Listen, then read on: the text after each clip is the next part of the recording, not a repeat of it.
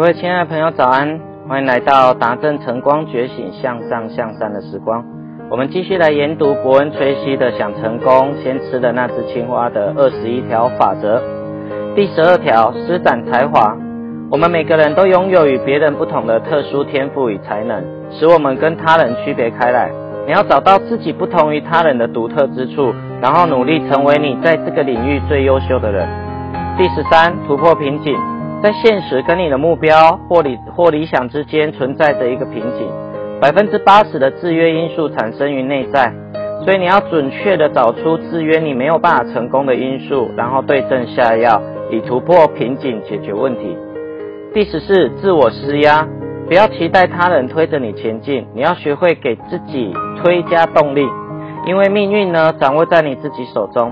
自我施压的方法有两个：一是把自己当做他人学习的楷模；二是为自己设定最后的期限。你什么时候要完成，就设定那个期限。第十五，挖掘潜能。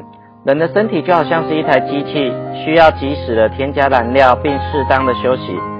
为自己呢补充能量，最好的方法就是让自己时刻感到精力充沛，去做自己有热情的事情，去离开舒适圈。你就能够做到高效。第十六，说干就干。无论你真实的感觉如何，也无论生活中发生了什么事，你都要保持积极乐观的心。你必须当自己的啦啦队队长，为自己鼓励、加油、助威。十七，避开科技陷阱。高科技能够帮我们呢更有效能的完成工作，更便捷与他人联系，但也很容易让我们沉溺其中。所以，我们必须让高科技成为你的仆人，而不是你成为他的仆人。第十八，化整为零，重大而艰巨的任务就像是一个庞然大物，令人望而生畏。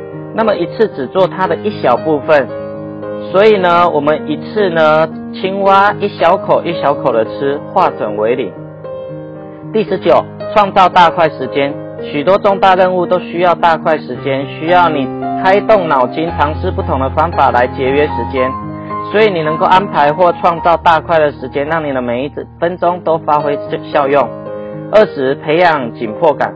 我们的大脑存在一种最佳状态，这种状态呢，人会十分清醒，工作热情高涨，做事有条不紊，效率很高。这种状态可以用压迫感呢、紧迫感去激发。